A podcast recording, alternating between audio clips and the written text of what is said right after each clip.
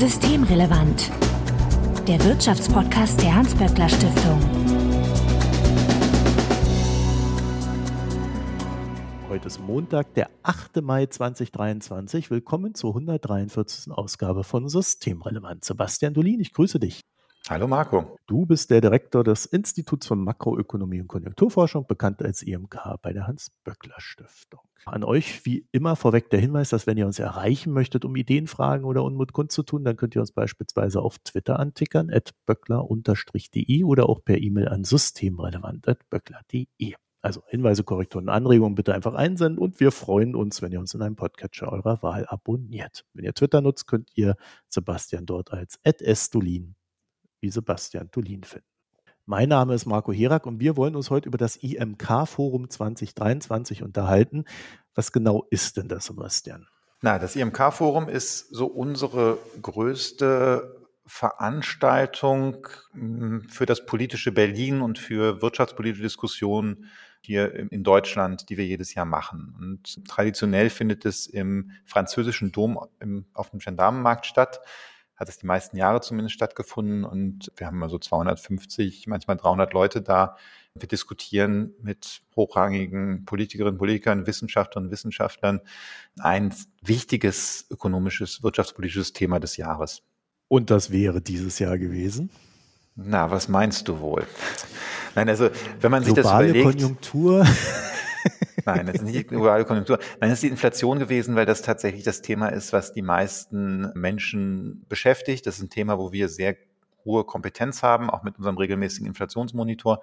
Und es ist natürlich etwas, wo wirklich glaube ich, Erkenntnisgewinn noch notwendig ist. Also bei anderen Dingen hat man ja oft verschiedene Meinungen und verschiedene Positionen, aber bei der Frage der Inflation, da kommen wir wahrscheinlich gleich nochmal dazu, da haben wir tatsächlich jetzt eine Menge von Fragezeichen, was da eigentlich passiert. Und wenn man gar nicht genau weiß oder wenn man sich nicht sicher ist, was passiert, dann macht es natürlich auch das Reagieren etwas schwieriger.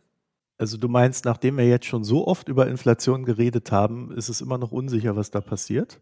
Naja, die Inflation selber, da wissen wir, dass sie hochgegangen ist und jetzt gerade wieder runtergeht. Ähm, aber es ist sehr umstritten und das war auch, war auch deutlich zu sehen da an dem Donnerstag, wo das jetzt eigentlich herkommt. Und wenn man dann sich zunehmend annähert und sagt, also es waren zuerst Energiepreise, ist man sich einig und Nahrungsmittelpreise und man ist sich auch eigentlich einig gewesen da, dass es nicht so die Geldpolitik ist, die jetzt schuld ist an dieser Inflation, sondern eben diese globalen Schocks. Aber dann geht es irgendwie weiter, dann sagt man ja, wir wissen aber nicht genau, welche Rolle jetzt die Gewinne spielen und ja, und dann wenn wir das nicht wissen, wie sollte man jetzt eingreifen? Und da, glaube ich, sind schon, haben unterschiedliche Personen, vernünftige Menschen haben unterschiedliche Meinungen und da hilft es dann schon darüber zu reden und zu gucken, was sind eigentlich jetzt die, die Prämissen und äh, wie kommt man zu diesen Schlussfolgerungen? Also ich habe viel gelernt an dem Tag und ich glaube auch die anderen und ich habe auch den Eindruck, dass Jens Ulbricht, der Chefvolkswirt der Bundesbank, einiges mitgenommen hat. Und dann ist es ja schon so eine Veranstaltung eigentlich ein Erfolg. Aber das ist eben bei diesem Thema jetzt besonders der Fall und bei anderen Themen wäre das vielleicht gar nicht so gewesen, dass man sich so unsicher ist, was da gerade so an, an, Mechanismen alles vorgeht. Okay, also wir können festhalten, die, die Art und Weise der Inflation und, und wie sie jetzt so zustande kam und sich vielleicht auch hält oder auch nicht hält, äh, ist dann doch etwas, was jetzt nicht gerade aus dem Textbuch oder aus dem Lehrbuch irgendwo ähm, abgeleitet werden kann, sondern die Situation ist schon recht einmalig. Das war so der Konsens auf der Veranstaltung. Wenn man natürlich jetzt so die Twitter-Diskussionen anguckt, da gibt es einige, die sagen, na, das ist eigentlich das gleiche wie immer und äh, dann nehmen wir jetzt unsere Standardmodelle, die wir immer genutzt haben und die packen wir da drauf. Aber ich glaube, das ist eben falsch und das, das fand ich sehr beruhigend, dass da zumindest die Bundesbank offensichtlich auch der Meinung ist, dass man das so einfach nicht machen kann. So, und weil du ein Forum hattest, bei dem vier verschiedene Vorträge gehalten wurden, deinen habe ich jetzt mal rausgelassen. Nicht um dich zu ärgern, sondern weil ich ja mit dir rede. Ich habe da vier Einspieler rausgesucht und den ersten würde ich jetzt mal, Isabella Weber ist das einspielen. Die sind verschieden lang, diese Sache. Im Regelfall um eine Minute, außer den Jens Ulbricht. Dem habe ich etwas mehr Zeit gegönnt. Wollen wir ganz kurz auch noch einen Satz sagen, wer äh, Isabella Weber eigentlich ist? Für die Hörerinnen und Hörer, die Ach so, das habe ich jetzt so vorausgesetzt, dass das mittlerweile wirklich jeder weiß. Aber gerne. Nee, Isabella Weber ist Professorin an der University of Massachusetts äh, in Amherst in USA und hat sich einen Namen gemacht für ihre Analyse von Preiskontrollen in der chinesischen Transformation. Da kann man einiges auch drüber lernen für andere Krisenphasen. Und sie hat im Moment sehr viel Buch rausgegeben über das Gespenst der Inflation, gerade vor kurzem, und äh, tourt in Deutschland und Europa mit Vorträgen dazu. Ach so, und übrigens ist Isabella Weber auch jetzt gerade als IMK Visiting Fellow bei uns. Was ist denn das? Das ist, wenn man, wenn wir Wissenschaftler und Wissenschaftler aus dem Ausland einladen, dass sie eine Zeit lang bei uns am IMK mit uns zusammenarbeiten. Das war Isabella und sie war auch Mitglied der Gaspreiskommission. So, dann hören wir mal rein. Wenn wir aus einer Input-Output-Perspektive auf die Wirtschaft gucken, dann sind Preise nicht einfach nur durch die individuellen Budgetbegrenzungen der, der, der Konsumenten verbunden, wo, wenn ich mehr für Öl ausgebe, gebe ich weniger für Rasenmäher aus oder sowas in der Art, sondern sind dadurch verbunden, dass des einen Sektors Preise des anderen Sektors Kosten sind und es deswegen eine strukturelle, netzwerkartige Verbindung zwischen allen Preisen in der Wirtschaft gibt. Oder um in den Worten von Leon Tieff, dem Erfinder der empirischen Input-Output-Methode zu sprechen, far from being independent of each other, the cost price structures of all the separate industries are nothing but links in a vast network, which embraces the whole national economy. In anderen Worten sind alle Sektoren in einem großen Netz verbunden, was auch bedeutet, dass ähm, die, die Löhne, Profite und Steuern im ganzen System miteinander verbunden sind und dass ein Effekt in einem Teil des Netzwerks ähm, Auswirkungen in anderen Teilen des Netzwerks haben kann. Ich glaube, das ist ja ein ganz wichtiger Punkt, weil in der eigenen Wahrnehmung ist es ja oftmals so, dass man, naja, also wenn man das eine, wenn man für das eine mehr bezahlt, dann naja, äh, kann man sich das andere nicht leisten. Und das ist, äh, ich lese das auch immer wieder so als gängige Annahme. Aber wenn man das als, als Gesamtsystem betrachtet und versucht zu verstehen, wo Inflation herkommt und wie sie endet, also wie sie sich auswirkt, äh, dann ist es doch etwas komplizierter und dieser Netzwerkansatz hilfreich. Ja, ich glaube, äh, es ist ja nicht falsch, dass wenn jetzt die Lebensmittel teurer werden oder die Miete teurer wird oder das Heizen teurer wird, dass man irgendwo auf individueller Ebene wahrscheinlich weniger ausgibt für, für andere Dinge. Wie ich jetzt hier Isabella verstanden habe, und so kam das auch im Vortrag rüber, ist aber eben, dass die, die Preissetzung auf der Unternehmensseite, dass das natürlich was damit zu tun hat, was für andere Preise steigen. Und wir, wir sehen das, die Bäckereibetriebe haben ja jetzt nicht einfach nur die Preise erhöht, weil ja irgendwie Leute mehr Brot kaufen wollten oder keine Ahnung, Zinsen niedrig sind oder was auch immer, sondern die haben tatsächlich das getan, weil das Gas, was sie für die Backöfen brauchen, ist viel, viel teurer geworden. Das Mehl ist teurer geworden und die müssen ja irgendwie damit überleben. Und da so Unternehmen dann halt, wenn sie solche Kostenschocks haben und dann sehen, dass, dass sie sonst Verluste machen würden, in Insolvenz gehen würden, ersetzen natürlich die Preise anders. Und darüber hat Isabella hier auch, Isabella Weber, sehr, sehr, sehr lange und sehr gut geredet, finde ich, eben die Frage, was, was, was passiert da und gibt es möglicherweise bestimmte Preise, die kritischer sind als andere. Also wenn der Erdgaspreis steigt, der, das ist halt ein Vorprodukt in so vielen äh, Bereichen oder wenn die ähm, Speditionsunternehmen, die Logistik teurer wird, alles wird ja transportiert, was wir kaufen, dann, dann hat das einen ganz anderen Effekt, als wenn meinetwegen Kochsalz oder Salz teurer wird. Und dass da eben Asymmetrien sind, ähm, darüber haben wir da auch geredet. Aber da ist man sich ja auch grundsätzlich mittlerweile einig. Ne? Also ähm, erst gab es Covid mit den Lieferketten, das war ein Problem für sich. Dann Energiepreise und, und soweit ist man sich einig, weil wir haben ja gerade eben drüber geredet, dass, dass es durchaus Differenzen gibt in der Antizipation. Also ich glaube, auf dem Forum hat da keiner was gegen gesagt. Aber natürlich, wenn man so in die breitere Gesellschaft geht, dann gibt es schon Leute, die sagen, die Inflation jetzt kommt eigentlich daher, weil 20 Jahre zu lockere Geldpolitik war. Und äh, das war schon immer ein Problem, aber jetzt sieht man endlich, dass, dass die Inflation kommt, die man, die einige Leute eben schon seit zehn Jahren vorhergesagt haben. Aber da war man sich relativ einig, dass das nicht der Grund ist für die Inflation, die wir jetzt sehen. Und basierend auf dem, was Isabella jetzt gerade gesagt hat, äh, oder in dem, was ich sie habe sagen lassen, war dann auch die, die Maßnahme der Politik, also dass man äh, eine konzertierte Aktion gemacht hat, wie auch, dass man äh, diese Gaspreise eingegriffen hat. Ehrlich gesagt, ich weiß immer noch nicht, heißt das jetzt Gasdeckel oder, oder wie hat man sich da geeinigt? Gaspreisbremse? Gaspreisbremse heißt das jetzt. Ja, ja, siehste. Ist für mich irgendwie immer das Gleiche. Aber darauf basierend war dann auch der Vorgang richtig, dass man das gemacht hat. Ja, ich meine, die konzertierte Aktion, und darüber habe ich auf dem Forum dann gesprochen, dazu hat ja die Bundesregierung im vergangenen Sommer eingeladen. Und da sind Tarifparteien und die Regierung sind zusammengekommen.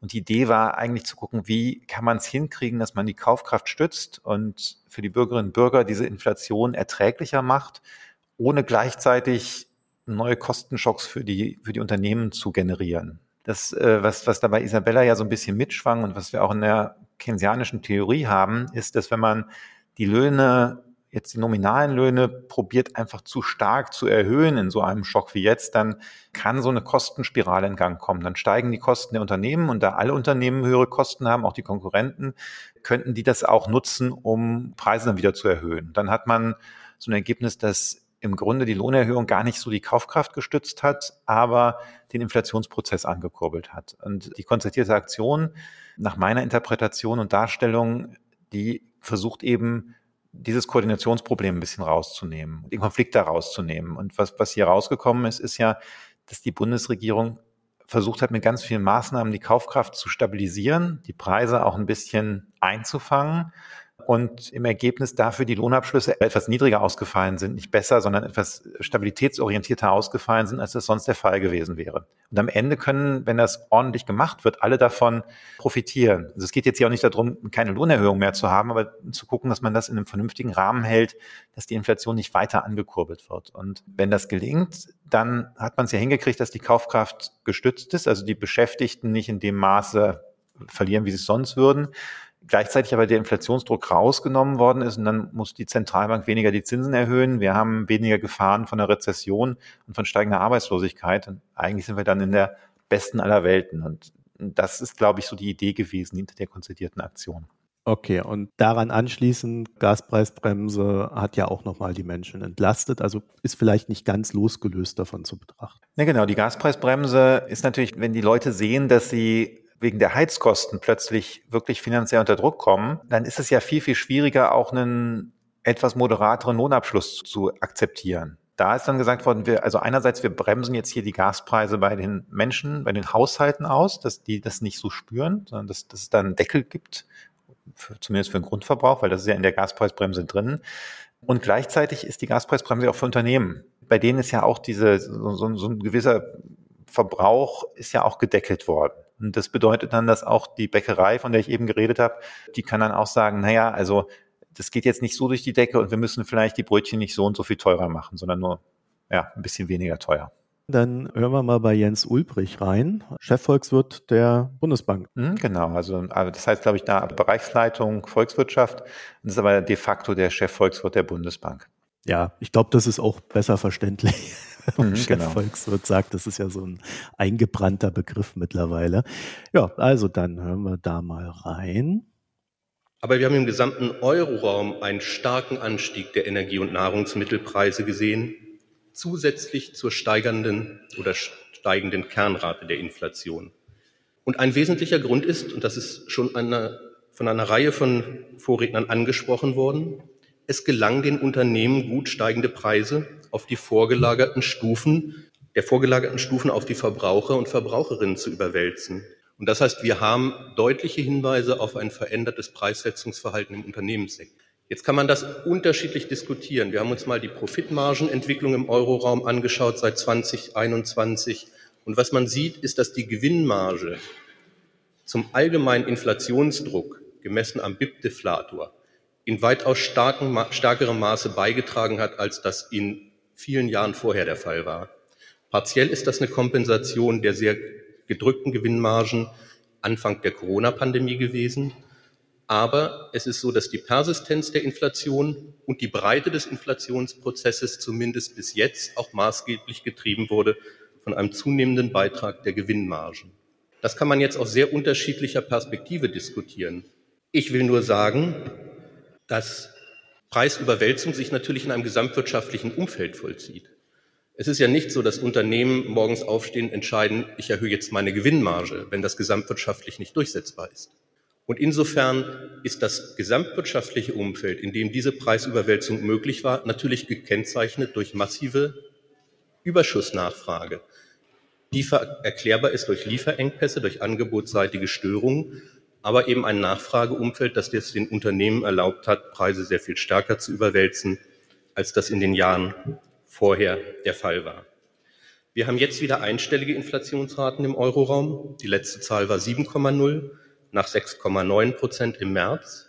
Es wirken hier jetzt die niedrigen Energiepreise, der Basiseffekt auf die Energiepreise aus dem Beginn des russischen Angriffskriegs in der Ukraine ist aus der Statistik, aus der Jahresrate herausgefallen.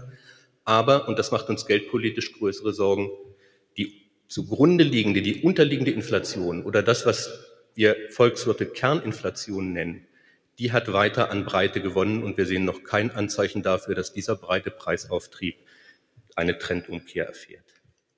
So, da war jetzt einiges drin. Äh, und ich glaube, man, man kann dazu sagen, also auf dem Forum hat Jens Ulbrich vor Isabella Weber geredet und auf die Debatte, auf die er hier rekurriert, äh, die Gewinnmargen unter anderem, die ist ja sehr stark geprägt worden von Isabella. Ne?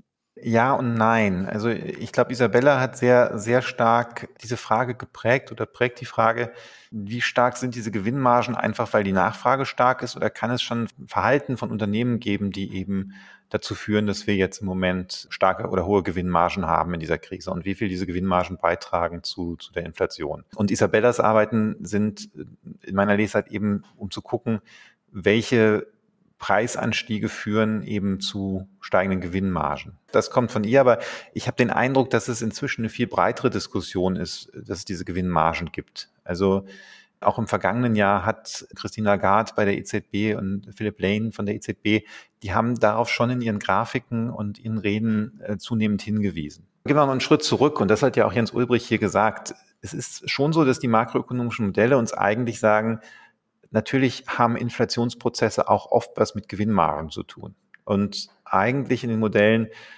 kommt ganz oft, wenn man einen großen Nachfrageschub hat, großen Nachfrageschock, dann äh, läuft es so, dass die Preise steigen, aber erstmal dadurch, dass die Gewinne anziehen, weil die Unternehmen dann einfach ja, haben wir konstante Kosten, hohe Nachfrage, dann produzieren sie ein bisschen mehr und irgendwann fangen sie an, die Preise zu erhöhen. Und das erhöht dann die Gewinnmargen. Und dann als Folge kann es passieren, dass dann auch die Löhne steigen und, und wir so einen Inflationsprozess sehen. Das ist eigentlich relativ unumstritten. Das Interessante ist halt jetzt, wie erklären wir diese steigenden Gewinnmargen der aktuellen Situation? Und da ist eben Isabella Webers Theorie, dass sie sagt, wenn jetzt so ein großer Schock kommt, kann es sein, dass Unternehmen in einer Branche ähnlich agieren und probieren, ihre Margen zu erhöhen. Und Jens Ulbrich hat ja hier sehr deutlich gesagt, naja, das ist aber doch irgendwie mit, mit, mit Überschussnachfrage hat das was zu tun. Und ich glaube, da sind so, das sind so die, ja, die Debatten oder auch die, wo man sich nicht ganz einig ist. Ja, die Frage wäre ja für mich eher, weil, also Überschussnachfrage bedeutet ja vor allen Dingen auch, dass man ausreichend Geld hat, um sich diese Nachfrage leisten zu können. Mhm. Und ich meine mich zu erinnern, Sebastian, dass wir hier mehrfach diskutiert haben, dass während Corona auch starke Rücklagen entstanden sind bei manchen Leuten. Genau, also wir haben relativ viel Corona-Ersparnisse.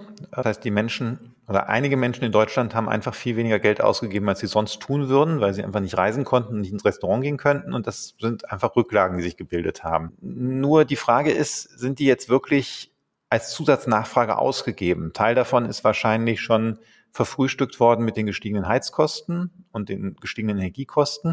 Und dann haben wir damals ja auch schon gesagt, das ist sehr, das scheint sehr, sehr konzentriert zu sein. Also das ist nicht, es haben nicht alle, sondern es haben, ja, bestimmte Leute haben relativ viel und andere Haushalte haben eben gar nichts. Und zumindest aus unserer Sicht, das habe ich auch da gezeigt, wenn jetzt wirklich der Grund wäre, dass die Nachfrage so stark ist, dann müsste, müsste ja eigentlich auch der Konsum stärker sein als vor der Krise. Und das sehen wir in Deutschland überhaupt nicht. Also in Deutschland sind mhm. wir beim Konsumniveau das also noch, noch nicht wieder vor Corona-Niveau und wir sind ziemlich weit von dem vorherigen Trend weg. Also ja. darum ist das so ein bisschen die, äh, die, die Frage. Ist das plausibel, dass das jetzt von einer, von einer Überschussnachfrage kommt? Und ich finde das muss ja nicht hundertprozentig davon kommen. Äh, ich glaube, was wir zum Beispiel im Handel gerade sehen, ist ja auch, dass die Handelsketten sich mit den großen Marken darüber streiten, ob die großen Marken ihre Preise durchsetzen können. Ne? Also da werden ja, mhm. was weiß ich, wird ja auch mal Coca-Cola irgendwo ausgelüstet. Ich glaube schon, dass man da sieht,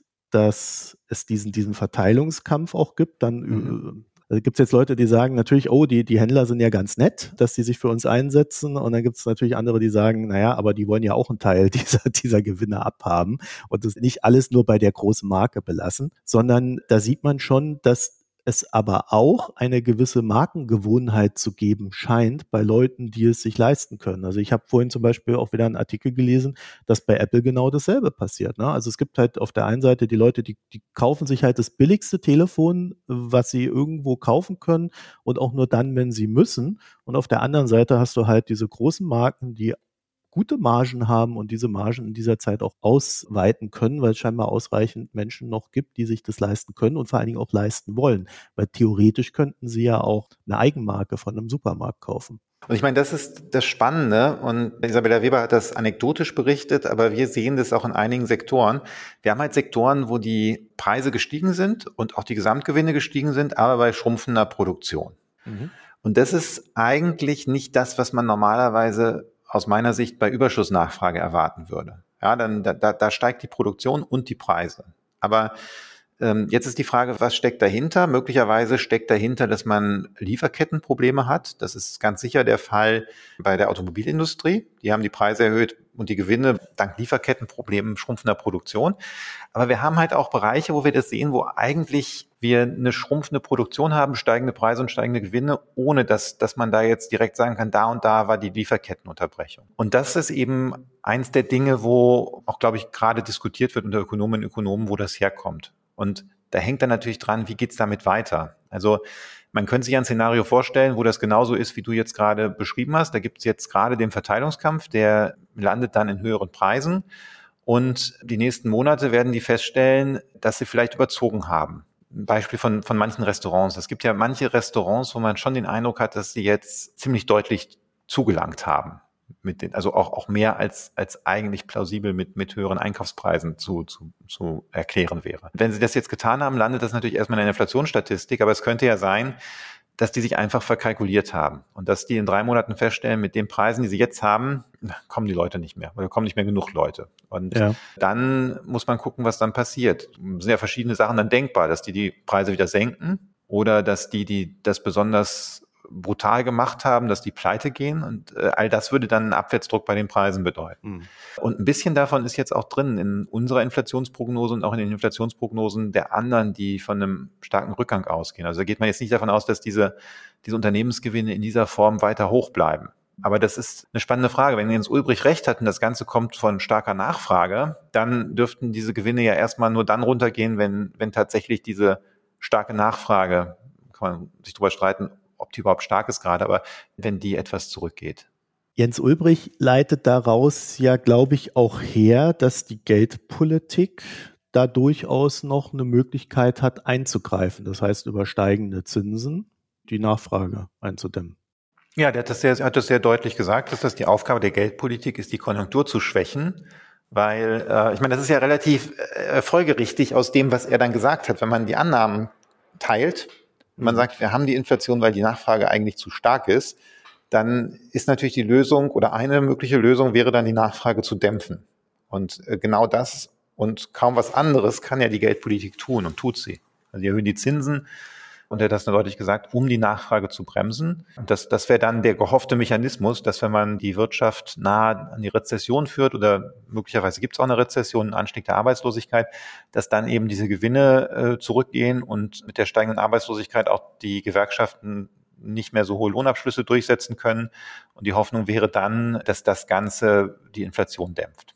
Was ich daran so interessant finde, ist eigentlich, dass er sagt, dass er damit indirekt auch sagt, eigentlich ist es völlig egal, woher die Inflation kommt.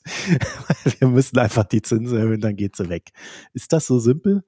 Also ein, eins wissen wir ja, dass die Zinspolitik immer es hinkriegen kann, eine Wirtschaft in die Rezession zu drücken, muss nur die Zinsen weit genug hochziehen und dass das irgendwie dann auch die Inflation dämpft.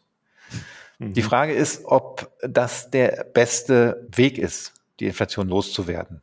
Und ob tatsächlich, wenn ich sowas habe, dass, dass jetzt meinetwegen vorübergehende Schocks da durchlaufen, ob man dann nicht versuchen sollte, vielleicht, ja, und, und wenn man, wenn man der Meinung ist, dass die Wirtschaft vielleicht nicht so überhitzt ist und gar nicht überausgelastet ist, ob das dann wirklich der richtige Weg ist und ob dann nicht der Kollateralschaden möglicherweise dramatischer ist als das, was man dann sonst gehabt hätte über beispielsweise zu hohe Arbeitslosigkeit, die sich verfestigt, äh, Wirtschaftsstrukturen, die geschädigt sind, Betriebe, die ja. pleite gegangen sind, ohne dass sie es hätten müssen und so weiter und so fort. Ja, ja, äh, ganz genau das. Also in den 70er und 80er Jahren haben wir ja gesehen, dass die geldpolitisch induzierten, also geldpolitisch ausgelösten Rezessionen, die haben immer mit einem Anstieg der Sockelarbeitslosigkeit sind die einhergegangen.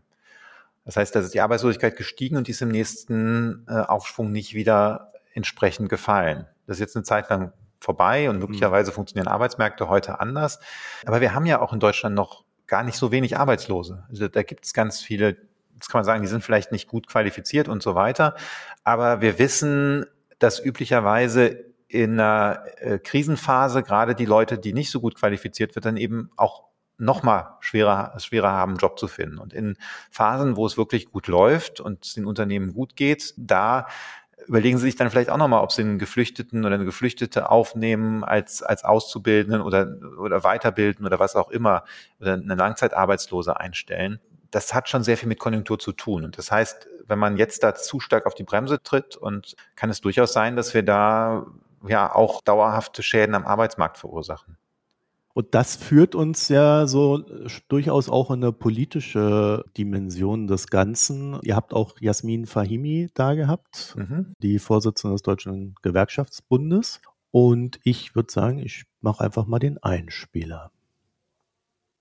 Diese marktradikale Politik, die sich ja auch zum Teil tief in das Bewusstsein der Menschen gebrannt hat, hat zwar nicht alleine diese Krisen verursacht, das will ich gar nicht behaupten, aber sie hat sie sicherlich an vielen Stellen auch verschlimmert. Am Ende musste der Staat und somit unser Gemeinwesen Einfluss nehmen und immer wieder mit Staatsgeldern oder teilweise Regulierung eingreifen, um Schlimmeres zu verhindern. Und diese notarztähnlichen Einsätze, die konnten in der Kürze der Zeit quasi selbstredend, aber eben nicht alle aufgerissenen Wunden wirklich heilen. Viel zu schnell ging die Politik aber, und das ist das, was wir heute reflektieren sollten, viel zu schnell ging die Politik nach den jeweiligen Phasen dieser Schocks wieder in den Alltag über. So frei nach dem Motto, Krise vorbei, Symptome begrenzt, Ursachen vergessen. Ja, ich würde ergänzen, vielleicht nicht nur die Politik, sondern auch die Notenbanken, weil die haben ja sicherlich äh, auch einiges aufzuarbeiten, äh, wenn man gerade an 2008 denkt. Aber das ist ja tatsächlich ein, ein grundsätzliches Thema, wo ich auch sehr gut gefühlt anschließen kann. Und äh, dieses wirklich seit 2008 und vielleicht sogar vorher Krise, Krise, Krise, Krise, Krise. Wo ist mal dieses Innehalten drüber nachzudenken, hey, müssen wir nicht auch mal was anders machen, damit wir nicht von Krise in Krise stolpern. Und damit will ich jetzt nicht sagen, dass man da irgendwie äh, Putin beeinflussen kann äh, und seinen Krieg, aber die Sache vorher, so eine Finanzkrise, das ist ja schon etwas, was dem man systemisch entgegenwirken könnte und vielleicht auch dann dem, was wir in der Geldpolitik äh, im Anschluss gesehen haben. Ja, ich glaube, ich würde sogar noch einen Schritt weiter gehen. Natürlich können wir mit Putin, man kann natürlich wahrscheinlich kaum jemanden wie Putin davon abhalten, Krieg zu machen. Ja, das hat man versucht, aber ich sehe jetzt nicht genau, wo man das hätte äh, hm. besser verhindern können. Ja, weil wenn es solche Leute gibt, die in solcher Machtposition sind, dann kann sowas mal passieren. Aber äh, was ja schon die vergangenen Jahre passiert ist. Und das ist nicht nur, das ist bei dem Finanzsystem eine Sache, aber es ist, glaube ich, inzwischen auch in ganz vielen anderen Bereichen der Wirtschaft so oder der Gesellschaft so, dass man nicht auf Resilienz ausreichend geachtet hat. Das ist ja bei Putin hm, Abhängigkeit von russischem Gas ist das eine Sache, aber das ist ja so eine Story, die, die wir eben sowohl in der Finanzkrise im Grunde gesehen haben, als dann auch in der Corona-Krise und mit der Unterbrechung der Lieferketten. Wir haben eine Situation, dass einzelne Schocks in komplexen Systemen in der Lage sind, das System ziemlich massiv zu schädigen. Und ähm, zum Teil auch nicht eigentlich Schocks, denken würdest, naja, so, so groß sind die eigentlich nicht. Also wenn ein bisschen eine unvorsichtige Hypothekenvergabe in den USA dazu führt, dass die ganze Weltwirtschaft die tiefste Krise seit dem Zweiten Weltkrieg erlebt, dann da ist schon die Frage, es, es läuft da nicht irgendwas schief? Ne? Und das Gleiche hier, wenn Covid dazu führt, dass drei Jahre nach Ausbruch der Pandemie in Deutschland noch massiv weniger Autos gebaut werden, weil da irgendwie Halbleiter nicht, nicht da sind, die eigentlich gebraucht werden, dann scheint da ja auch irgendwas schiefgelaufen zu sein, weil der, der Schaden, der da, der da entsteht, ist zum Teil in keinem sinnvollen Verhältnis zu dem auslösenden Moment. Und das ist, glaube ich, so eine Sache, die sich durch diese ganzen Krisen durchzieht. Und da müsste man, müsste man mal sehen. Also bei, bei Putin, wir haben jetzt es relativ gut hinbekommen, ohne das russische Gas auszukommen. Aber relativ gut bedeutet natürlich auch, Bruttoinlandsprodukt real dieses Jahr wird etwa vier Prozent niedriger sein, als wir es vorher gedacht haben. Also wenn man es mal in Euro runterrechnet, sind das über 100 Milliarden Euro, die allein dieses Jahr dann verloren gegangen sind. Und wir haben diese ganzen Inflationskonsequenzen. Das hat auch damit zu tun, dass irgendwie dieses System nicht wirklich widerstandsfähig gebaut ist. Und mhm. da muss man, glaube ich, wirklich mal drüber nachdenken.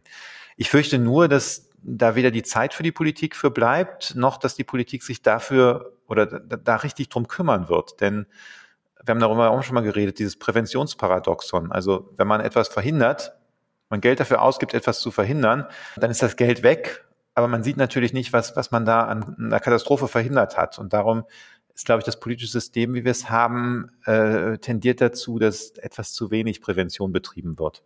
Ist es nicht ohnehin schwierig, in dem System oder in dem Wirtschaftssystem, wie wir es haben, so eine Resilienz aufzubauen, weil ja grundsätzlich immer alles effizient oder effizienzorientiert ist, so dass es halt eigentlich immer genug Marktteilnehmer geben wird, die hier sagen, ja, ich hole mir da mehr Geld oder ich kann niedrigere Preise anbieten, indem ich eben keine Vorsorge für irgendwas treffe, sondern einfach da so reingehe.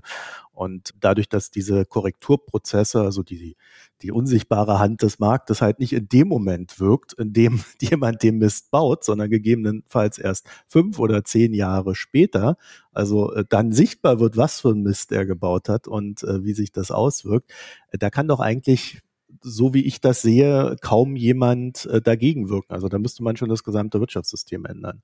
Ganz so weit würde ich nicht gehen, aber ich glaube, man braucht eine, einen deutlich stärkeren Eingriff des Staates hier. Nimm mal ein anderes Beispiel. In Deutschland, es gibt die Debatte, ob man Leute, die an Flüssen wohnen oder ihre Häuser bauen, die sehr überschwemmungsaffin sind, also wo es oft Überschwemmungen gibt, dass man die zwingt, eine Überschwemmungsversicherung zu kaufen. Und das hat folgende Logik, weil wenn es eine Überschwemmung gibt, dann sieht man da ganz viele Menschen, die ihr Haus verloren haben und dann ist der öffentliche Druck da, denen zu helfen. Das heißt, äh, wenn man nicht so eine Pflicht hat für so eine Versicherung, dann bauen die Leute am, am Fluss und hoffen halt, dass sie hinterher gerettet werden, wenn es eine, eine Überschwemmung gibt. Hier hilft natürlich dann eine staatliche Überschwemmungsversicherung so etwas oder die, Pflicht zu einer Überschwemmungsversicherung, die der Staat vorschreibt, die hilft eben, dieses Problem zu beheben. Und ähnlich könnte man das ja tatsächlich auch in anderen Bereichen machen. Und wir machen das ja im Finanzsystem auch so. Also im Finanzsystem sagt man, da müssen jetzt Stresstests gemacht werden. Da gibt es ganz, ganz viele Regeln. Jetzt kann man sich darüber streiten, ob diese Regeln reichen, aber es gibt ganz viele Regeln, wie die Leute sich zu verhalten haben und nicht zu verhalten haben, eben um dieses Dilemma diesem Dilemma zu entgehen. Und wahrscheinlich braucht man einfach solche Dinge auch bei Lieferketten, dass man sagt, große systemische Unternehmen müssen eben Stresstests für ihre Lieferketten machen und ähm, müssen eben nachweisen oder zeigen können, dass sie nicht so verwundbar sind. Trotzdem hast du einen Gast gehabt, Robert Habeck, der, äh, ich, ich würde mal sagen, versucht hat, ein Angebot zu formulieren, wie man Wirtschaftspolitik künftig gestalten kann. Vielleicht können wir gleich drüber reden, das ausreichend ist. Aber äh, Robert Habeck, Bundesminister für Wirtschaft und Klimaschutz. Wir versuchen die besondere Situation, wo wir die Inflation runterbringen müssen und gleichzeitig diese 3D-Aufgaben plus die globale Konkurrenz um Güter und Märkte zu bestehen, zugegebenermaßen mit einer Art paradoxen Begriff oder widersprüchlichen, zumindest spannungsreichen Begriff zu erfassen, und nenne es transformative Angebotspolitik. Ich will für die Ökonomen und Ökonomen unter Ihnen sagen, Angebotspolitik, das verbindet man ja gemeinhin mit Ronald Reagan und Margaret Thatcher. Und das ist nicht gemeint. Kein geistiges Zurück in die 80er Jahre. Sehr wohl ist damit gemeint, dass man spezifische Angebotsmöglichkeiten ausweitet und das auch durchhält in den schwierigen Debatten. Also er hat es in der Folge erklärt, aber das wäre etwas lang geworden für einen Einspieler. Deswegen habe ich mir so ein paar Stichpunkte hier gemacht. Wettbewerbspolitik, Infrastruktur bereitstellen, Bürokratiekosten senken und Investitionen. Das sind so die vier Kernpunkte des Ganzen. Ist das ein Weg oder nur ein, vielleicht sogar ein Anfang? Also ich glaube, die Grundidee ist total richtig und total gut, dass man eben sagt, wir brauchen jetzt nicht pauschale Angebotspolitik und auch keine pauschale Nachfragepolitik, sondern wir müssen das intelligenter und pragmatischer machen, als das gemeinhin oder gelegentlich in den vergangenen Jahrzehnten passiert ist. Und da finde ich diese vier Elemente, die Robert Habeck da skizziert hat, finde ich gut. Die tragen natürlich dazu bei, Resilienz zu erhöhen. Also mehr Investitionen, öffentliche Infrastrukturen, die vernünftig funktionieren, die dann nicht, äh, also wenn ein paar Leute vom Flugzeug auf den Zug umsteigen, das nicht dazu führt, dass gleich äh, das ganze System fast zusammenbricht und überall Verspätungen auftreten. Das sind, äh, das sind ja richtige und wichtige Dinge, auch so ein paar Redundanzen, also ein bisschen Überkapazitäten in dem System zu schaffen. Man muss halt gucken, ob das wirklich reicht, ob das alles ist oder ob man nicht noch weitere Elemente braucht. Aber ich glaube, diese Grundlage oder den, den, den Grundsatz, den er formuliert hat, schließt ja auch nicht aus, dass da noch andere Elemente dazukommen können, sondern das sind die Dinge, die, die er gesagt hat, die notwendig und wichtig sind. Und da ist eigentlich relativ wenig, dass das falsch wäre, was er da gesagt hat. Und übrigens, äh, für alle, alle, die die Details nochmal nachhören wollen, natürlich ist das online verfügbar. Ich glaube, wir machen das in den Show Notes, ne? Da können wir das verlinken. Ja, wir werden das alles verlinken, sodass ihr euch das äh, anhören könnt. Das ist allerdings auch schon auf äh, böckler.de auf der Startseite drauf. Also ein klein wenig runterscrollt zu aktuellen Beiträgen, da sieht man das dann. Wird ja irgendwann von der Startseite weiter verschwinden und von daher ist es dann ganz gut, wenn wir da noch den Link haben. Genau, das kommt in die Show Notes rein, sodass ihr euch das anhören könnt. Äh, mein erster Gedanke dazu war, ist ja alles schön und gut, aber wird man das überhaupt umsetzen? Also wir sehen ja, was für ein Gehänge das da mit den Heizungen ist. Also, wenn man da etwas komplexere Themen angeht, könnte ich mir vorstellen, wird es eher noch schlimmer. Ne? Ah, ja, also sagen wir so, es sind ja ein paar Dinge, natürlich ist Infrastrukturen bereitstellen, das dauert immer und Bürokratiekosten zu senken, das ist alles komplex, aber wir können uns ja nicht immer einfach nur hinstellen und sagen, das ist komplex und da lassen wir jetzt die Finger von dann äh, kannst du ja gar nichts mehr machen. Und es sind ja auch Dinge, die passieren und die besser werden. Also wenn man sich hier in Berlin zum Beispiel anguckt, da hat es jetzt ziemlich viel beim Schulbau passiert die letzten Jahre. Und das sieht man auch, wenn man tatsächlich dann äh, mal Schulen besichtigt. Also es ist ja nicht so, dass nichts passiert. Wenn, wenn man es gar nicht erst angeht, passiert einfach gar nichts. Nee, so meinte ich es auch gar nicht. Meinte er die politische Durchsetzungs- und Umsetzungsfähigkeit, äh, an der ich in den letzten Monaten so meine Zweifel gewonnen habe. Ja, ich, ich denke, über die Heizungsproblematik machen wir am besten nochmal eine extra Folge bei Gelegenheit. Sagen wir so, es gibt immer relativ viel Aufschrei, aber am Ende werden bestimmte Dinge doch noch durchgesetzt. Gut, das wären so die hoffnungsvollen äh, Schlussworte von Sebastian. Oder hast du noch, noch mehr?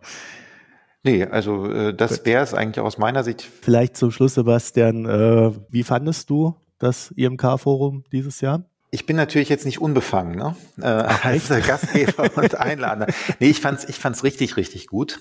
Ähm, also gerade, wenn ich mir angucke, wie auch dann, dann eine Panel-Diskussion, die am Ende war, wo meine Kollegin Silke Tober, die unsere Geldpolitik-Expertin noch drauf saß, mit Isabella Weber und Jens Ulbrich, man sich das anguckt, einmal was, was für eine wertschätzende Diskussion das war, aber auch wie, ja, wie die, die gegenseitig auf die Argumente eingegangen sind und wo ich den Eindruck hatte, dass alle, die da drauf saßen, am Ende mit mehr Wissen nach Hause gegangen sind. Und das ist ja etwas, was, was man auch nicht immer bei Veranstaltungen hat. Also von daher fand ich fand es wirklich sehr gelungen. Sebastian Dolin, vielen Dank für das Gespräch. Danke, Marco, für die Moderation. Ja, und wenn ihr zu unserem neuen Format mit Einspieler noch ein paar Anmerkungen habt, dann sendet sie uns an systemrelevant.böckler.de oder auf Twitter at böckler-de. Und wir freuen uns natürlich, wenn ihr uns in einem Podcatcher eurer Wahl abonniert. Sebastian findet ihr auf Twitter als @estolin, also Sebastian Dolin. Vielen Dank fürs Zuhören, euch eine schöne Zeit und bis nächste Woche. Tschüss. Bis dann. Tschüss. Das war Systemrelevant, der Wirtschaftspodcast der Hans-Böckler Stiftung.